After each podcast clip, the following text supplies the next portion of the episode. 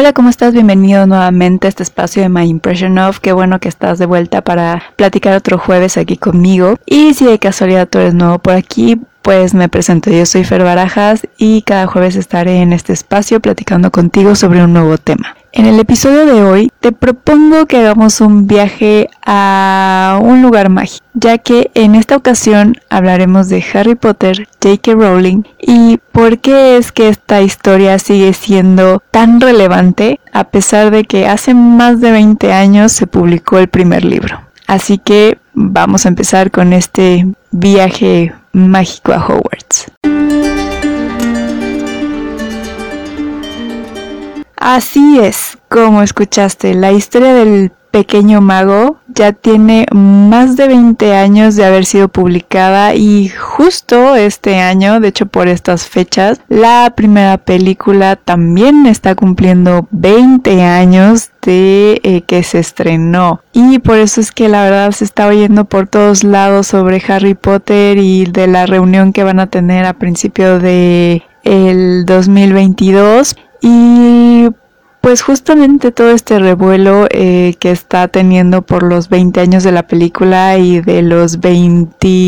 24 me parece de que se publicó el primer libro porque es que después de tanto tiempo esta historia sigue siendo tan relevante. Posiblemente la única historia que se me ocurre que sea más o menos igual de relevante que Harry Potter eh, pudiera ser Star Wars, que sigue siendo algo que también está muy, muy presente incluso en las nuevas generaciones. Y pues bueno, la verdad es que yo tengo algunas ideas de por qué es que esta historia todavía está en los corazones de muchos, yo me incluyo, y que también está atrayendo a las generaciones más jóvenes. Y en este episodio te compartiré justamente estas ideas, así como otras opiniones que fui encontrando ahora que pues hay bastante material de dónde agarrarse con, con este cumpleaños tan especial de la historia. Así que pues bueno, aquí te planteo eh,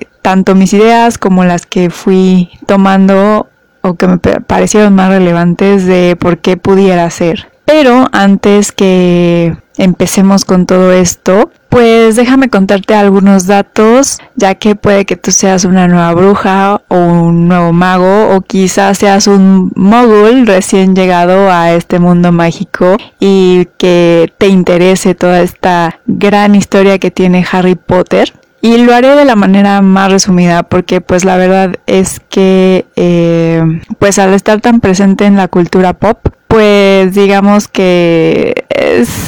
seguramente ya te debes de haber topado con algunas cosas así que haré el resumen lo más chiquito que se pueda. Y bueno, pues la historia de Harry Potter está conformada por siete libros, empezando con Harry Potter y la piedra filosofal que se publicó por primera vez en 1997 y que finalizó con el libro de Harry Potter y las Reliquias de la Muerte en 2008. Además, también hay ocho películas. De hecho, esta es la saga que inicia con eso de dividir el último libro en dos películas. Eh, que me parece que solo le funcionó a Harry Potter y los Juegos del Hambre. Y justamente eh, la primera película de Harry Potter se estrena en el 2001 y 10 años después se estrena la última película que sería la segunda parte de lo que vendría siendo em, las Reliquias de la Muerte. Como seguramente en alguna parte te habrás topado, bueno, pues los libros fueron escritos por J.K. Rowling y ella también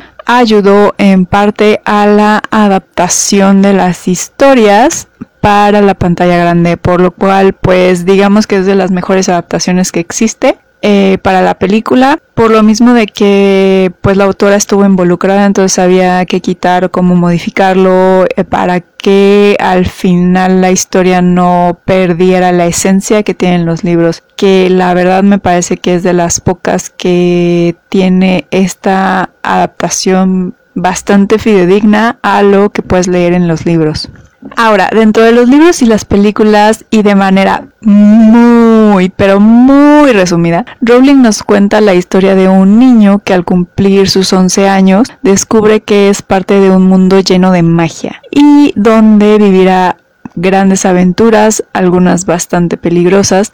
pero que lo llevarán a entender de dónde viene y cuál es su destino o lo que en realidad esperan un poco de él. Además de que durante todo este trayecto en el cual él se tendrá que enfrentar a un poder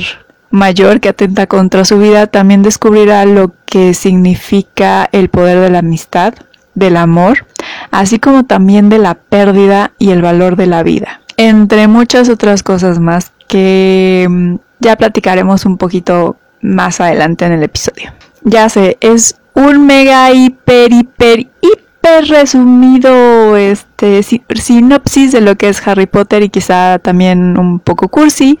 pero pues en la parte de lo cursi pues también encontramos algunas cosas así en el libro de Harry Potter, así que pues digamos que va un poco de la mano. Ahora bien, ¿qué es justo lo que hace que Harry Potter sea tan especial? ¿Por qué no ha dejado de ser uno de los libros más recomendados en las escuelas? ¿Y por qué sigue siendo el referente en la literatura infantil y juvenil? Y justo aquí empezamos a desmenuzar un poco de las ideas que yo tengo sobre por qué es tan relevante y algunas de las que me encontré. Y para empezar, dentro de las principales cosas que a mi parecer es una de las razones por las cuales Harry Potter es tan relevante y, y una historia tan empática con la cual te puedes relacionar es como dice Neil Gaiman, porque parte mm, del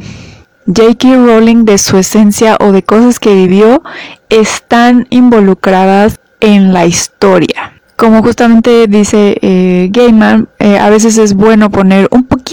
de, de ti para que la historia se sienta un poco más real. Y Rowling la verdad es que lo hizo.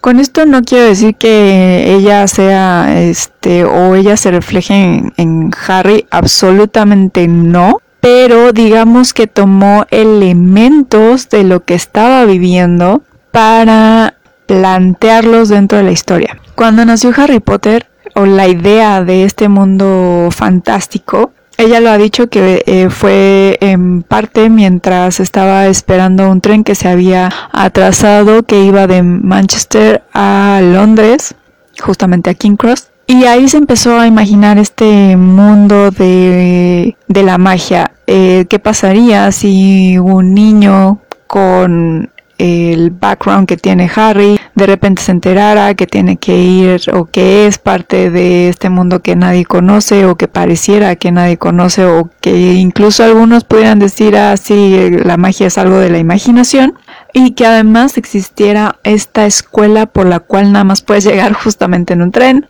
y que además estuviera ahí oculto en Escocia, ¿no? Empezó a divagar con estas ideas, pero a lo que quiero ir en lo que básicamente eh, ella tomó de su realidad, además del tren que estaba esperando, es que eh, durante esa época ella estaba pasando por un momento muy difícil porque estaba pasando por un divorcio, tenía una niña chiquita y para acabarla de amolar, em, su madre muere y además era la única persona que en realidad la apoyaba para que siguiera su camino de ser una escritora. De hecho, su mamá nunca vio publicada la obra de Harry Potter, lo cual es una de las cosas que más le dolió a J.K. Rowling. Y por esta situación que se agrava con la muerte de, de, su mamá, es que ella entra en una depresión clínica muy fuerte, al punto de que ella tenía la idea de suicidarse, pero lo único que la impidió de realizar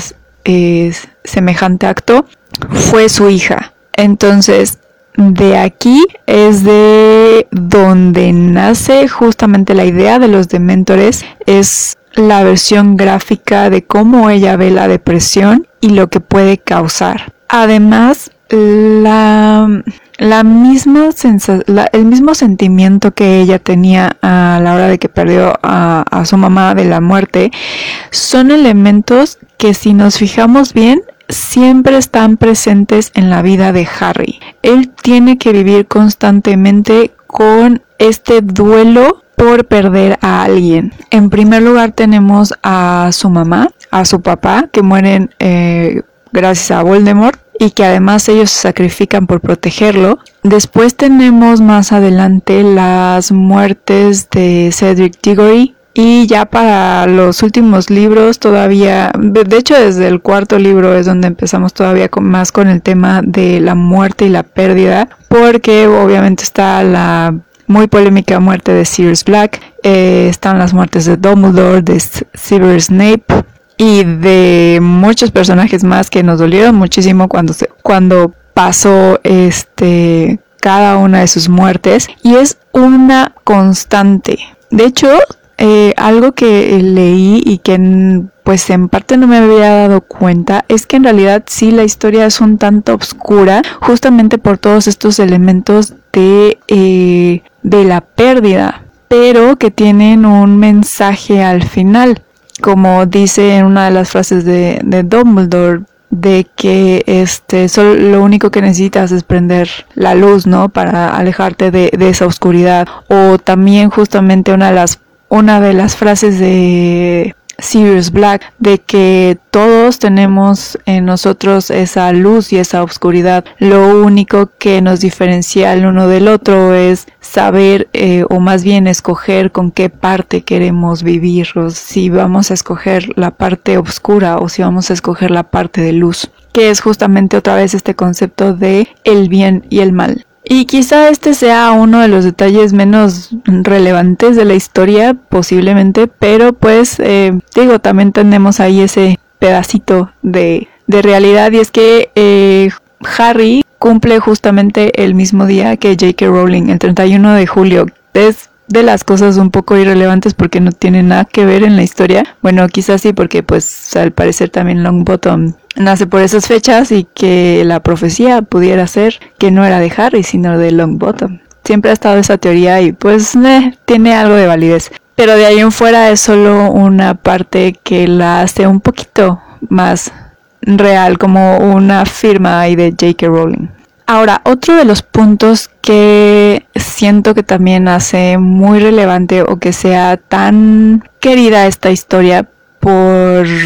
varias generaciones sobre todo con la que nos tocó crecer eh, con Harry Potter. Bueno, posiblemente eh, yo no tanto porque este cuando yo empecé a leer los libros pues yo ya tenía 13 años en lugar de 11 entonces digamos que yo no esperaba que llegara mi carta de Hogwarts como muchos que a lo mejor si tenían 11 años cuando leyeron el libro si les pasó de que querían su carta a Hogwarts no y además yo tuve un desfase de de años con Harry porque pues cuando llegaron, cuando llegó el último libro, pues yo ya estaba en la universidad, entonces pues digamos que ya no, ya no coincidía tanto,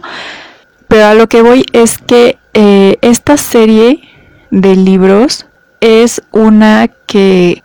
va creciendo contigo, porque suponiendo por ejemplo de que un niño de 11 años tiene en sus manos el primer libro, lo lee, le encanta este mundo fantástico y sigue leyendo, pongamos que año con año hasta que tiene 17 años, igual que Harry, en el último libro, pues básicamente Harry, Hermione y Ron Weasley lo fueron acompañando por esas etapas que todo mundo pasamos, porque, ok, sí está bien, no todos vamos, nos vamos a enfrentar a un Voldemort a nuestros 17 años y sea cosa de vida o muerte,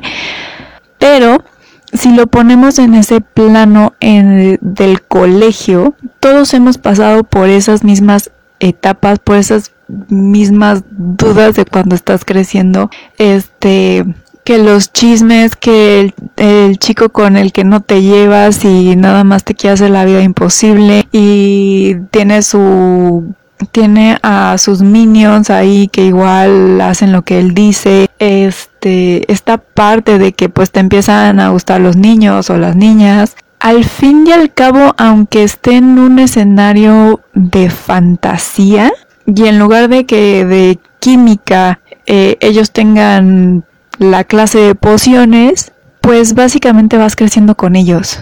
Te vas viendo reflejado en los problemas que tienen que enfrentarse en la escuela. Los exámenes, sobre todo los profesores que no te caen bien, los profesores que te quieren reprobar, eh, nada más porque, porque sí, porque pues, tú no les caíste bien. Y son cosas que incluso si una persona mayor empieza a leer los libros, y aquí sí es igual historia totalmente personal y cierta, mi papá le encantaron los libros y se los devoró y él pues obviamente no era un adolescente cuando leyó los libros y una amiga me platicaba lo mismo, que ella leyó los libros, obviamente es de mi edad, entonces pues también digamos que creció con Harry Potter viviendo las mismas etapas, pero eh, su mamá, sus tíos también les llamó muchísimo la atención,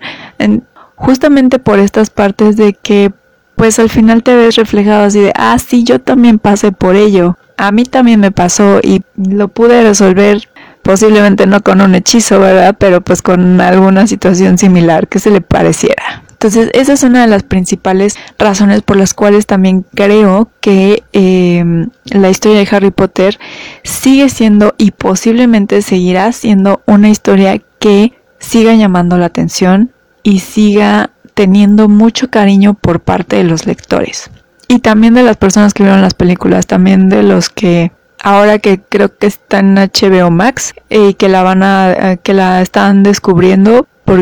que a lo mejor eh, son nuevos brujos o, magos. Este, y también es válido, y te digo, es una de las mejores adaptaciones que he visto de libro a, película o de libro a serie, porque además también tiene ese mismo feeling de los personajes. O sea, la verdad es que tanto Emma Watson como Daniel Radcliffe y Rupert Green, bueno, en realidad todo el elenco eh, supo cómo personificar a, valga la redundancia, a los personajes que ya conocíamos de los libros. Bueno, yo lo conocí primero en la película y después ya en, los libros. Este, porque me encantó tanto la primera película, de, sobre todo la escena del gran comedor, que luego, luego pedí que, de regalo de Navidad, que también por eso está en este mes, porque casi siempre las películas de Harry Potter se estrenaban en en Navidad, entonces me da como ese feeling navideño, además de que las escenas eh, navideñas también son bastante bonitas y, de hecho en la cuarta pues está el, el baile de Jule, entonces por eso sentí que podía ir en este espacio navideño, entre comillas, las estoy haciendo en el aire, este, y porque justamente eh, los libros de Harry Potter fueron eh, uno de mis regalos de Navidad que más me gustó. que ahora sí que Santa le dio al, al hilo. Ahora, y ya que digo esta parte de los personajes, otra de las razones por las cuales creo que Harry Potter y varias de las personas de las cuales leí blogs y artículos em, es justamente el personaje de Harry, que Harry es bastante empático, bastante relatable, te puedes identificar mucho con él. Además de que no es el típico personaje sí es un poco como diría Danny Begotti Shonen, de que pues es el personaje principal y sabemos que no le va a pasar nada. Pero eh, ahora sí que es un personaje bastante humano, de que no es el típico de yo lo puedo todo porque, pues porque sí, porque soy el personaje principal, sino que es un niño que va aprendiendo sobre este mundo que no conoce, pero que es uno al que él pertenece y además es famoso. Y pues deja ver su vulnerabilidad de que de repente duda, de, de repente pues él no tiene la respuesta, pero tiene a sus amigos eh, junto a él. Y aquí es una de las cosas que posiblemente no pasaron muy bien del libro al, a la película porque a Ron lo dejan un poco como el comic relief en las películas y en realidad en el libro tiene muchísima más participación. Tiene, eh, porque además él de los tres eh, Ron es el único que ha vivido y conoce de pe a pa pues el mundo mágico porque su familia es del mundo mágico y todo y en cambio Hermione y Harry pues vienen de un mundo mogul que no tiene nada de magia y todo es manual por decirlo de alguna forma. Entonces eh, me parece que ahí sí mm, no hicieron no le hicieron como mucha justicia a Ron porque eh, queda un poquito de lado. Pero eh, volviendo a los libros y además digo aquí no me voy a poner a criticar que estuvo mal y que estuvo bien de la película pero justamente es eso de que Harry es un niño es un niño normal, no, no, no nos lo pintan como el todopoderoso y que por un Deus ex máquina ya se sabe todas las todas las todas las pociones o todos los hechizos y uy, este yo lo puedo todo porque pues soy el elegido. O sea, no, él se apoya tanto con sus amigos como con sus profesores e incluso con los papás de, de Ron en algunos momentos.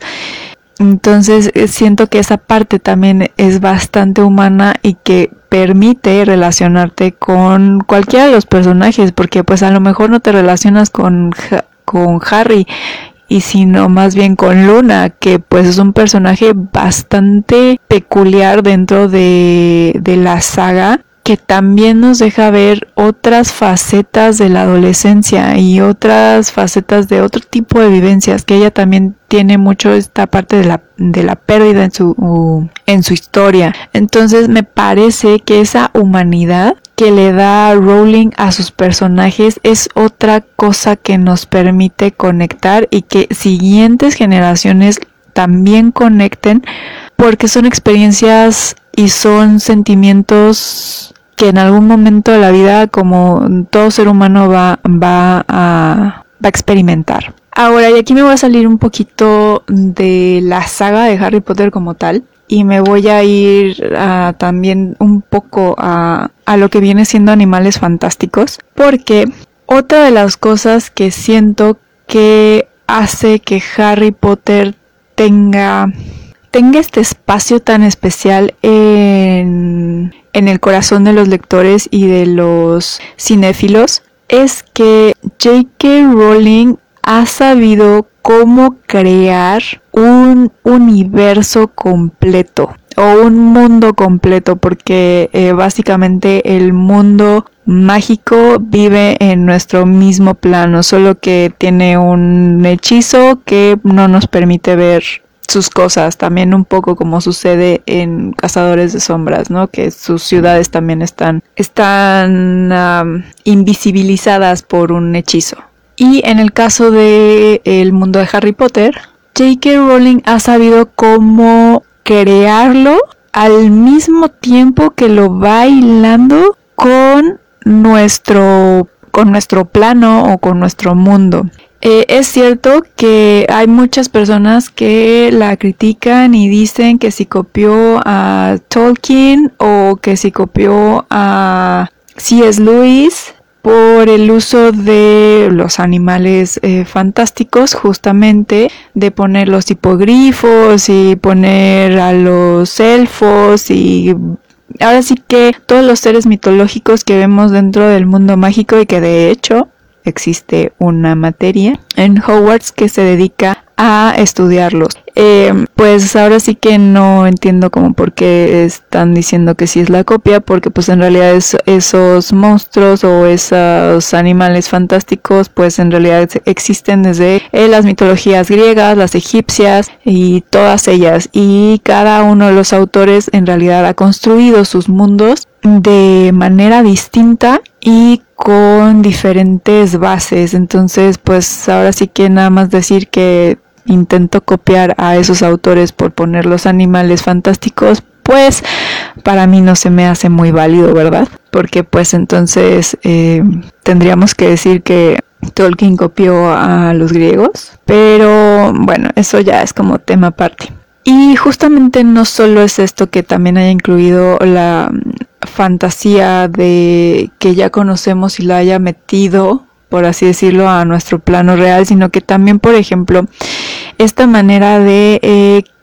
de cómo bailando la misma historia de nuestro plano con la de el mundo mágico. Eh, hay unos pequeños libros que me parece que solo están en ebook que cuentan diferentes biografías de magos conocidos, otra vez entre comillas, y por ejemplo una de una de esos libros habla sobre los primeros ministros de este del mundo mágico y cómo es que se relacionan con los primeros ministros de Inglaterra. Y además hay, por ahí hay algunos que menciona eh, sobre cómo intervinieron en la Segunda Guerra Mundial eh, y varios detalles que se ve que se tomó el tiempo de cómo juntarlos. Además de que hizo esto con algunos de los primeros ministros de que los involucró en las guerras mundiales, también vemos esos elementos en uno en Animales Fantásticos, bueno, al menos espero que lo veamos en esa serie de películas, que es la primera guerra de los magos, que es la de Grindelwald, que básicamente tendría que, mm, no básicamente, sino más bien es como un espejo de la Primera Guerra Mundial, aunque en realidad pasa en tiempos de la Segunda Guerra Mundial casi, si ponemos las fechas eh, que Rowling nos propone eh, dentro de los guiones de Animales Fantásticos. Y por otro lado, la Segunda Guerra Mundial la vemos reflejada en la Segunda Guerra Mágica, que es la que toma lugar en eh, Hogwarts el 2 de mayo de 1992. Entonces son elementos que ella ha sabido muy bien cómo meterlos y cómo los podemos ligar con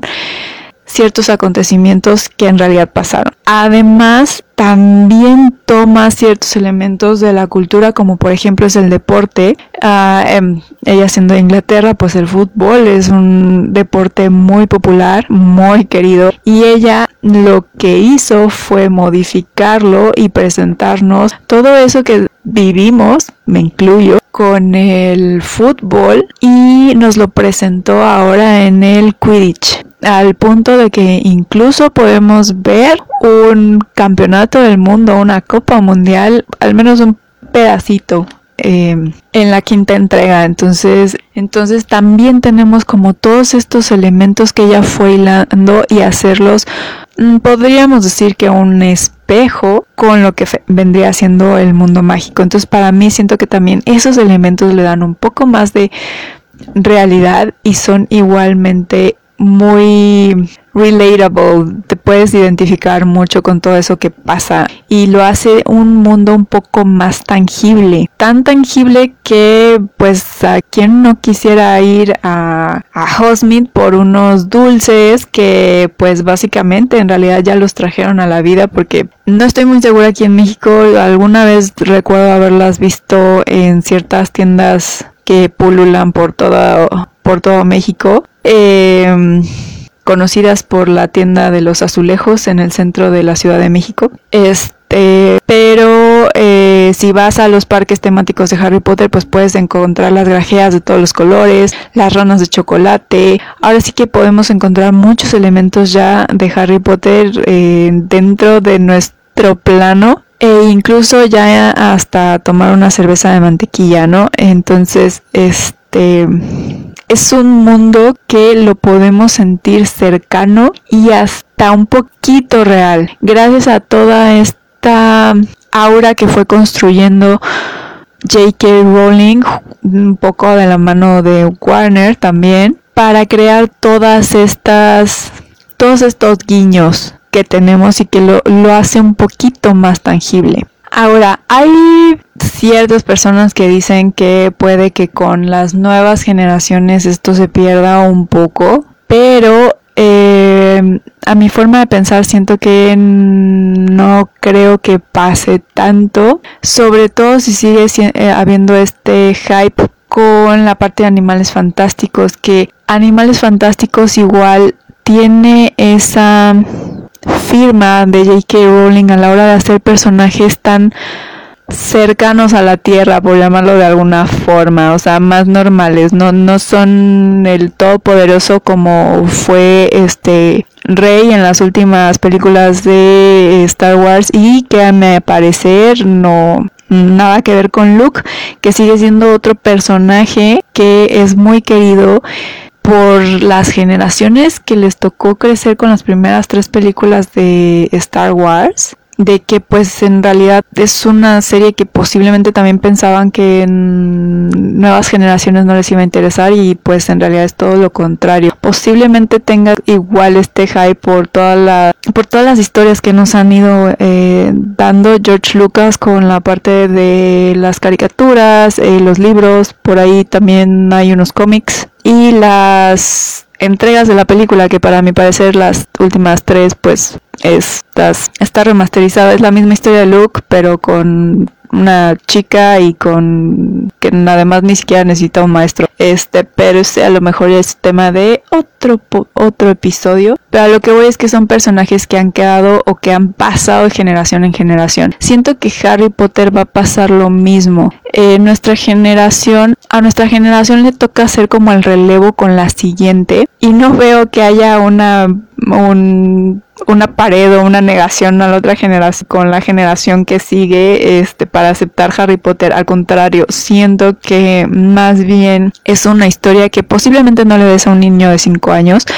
Mm, uno por la historia y dos por el lenguaje que se usa. Y eh, siento que también em, algo que es muy característico de los escritores ingleses es que les gusta mucho, mm, ¿cómo decírtelo? Les gusta mucho marcar el acento del cada una de las regiones de Inglaterra. Me pasó con Neil Gaiman y me pasó igual con eh, las versiones en inglés de Harry Potter. Yo la verdad primero leí las versiones en español y después me pasé a las que están en inglés y qué bueno que eh, lo hice así porque eh, a la forma en que por ejemplo Hagrid habla es bastante complicada sobre todo si pues no eres de, no eres inglés entonces esa es una de las partes por las cuales siento que sí, pues es una historia que a partir de los 11 años puede leer un niño y que eh, le va a gustar ir de la mano con Harry en cómo va madurando, porque esa es otra cosa, también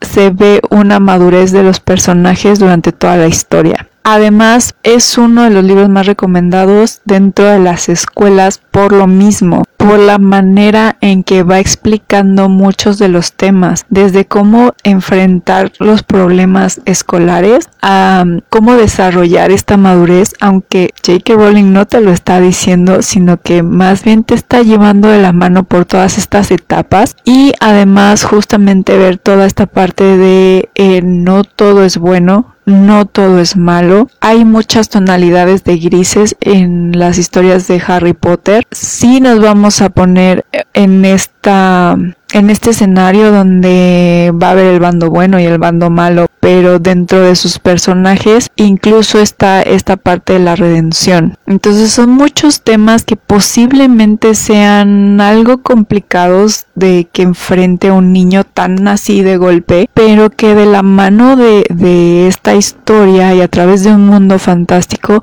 puede ser más digerible. Entonces, para mí siento que son, estos son algunos de los elementos por los cuales Harry Potter no se va a quedar estancado en una generación, sino que seguramente va a seguir creciendo en lectores porque además curiosamente es uno de los libros que incrementó la lectura infantil y juvenil. Ahora sí que aquí está mi caso también, gracias a Harry Potter yo yo empecé a diría mi hermana a hacerme adicta, pero la verdad es que Harry Potter me abrió ese mundo de la literatura. Fue ese amigo o esa puerta que me abrió todo un panorama de nuevos mundos, de nuevas ideas, nuevos personajes que hasta la fecha pues sigo sigo descubriendo y pues compartiendo contigo tanto en este podcast como en el blog que de repente sí ahí meto algunas otras cosas pero básicamente es para compartirte todo esto de que yo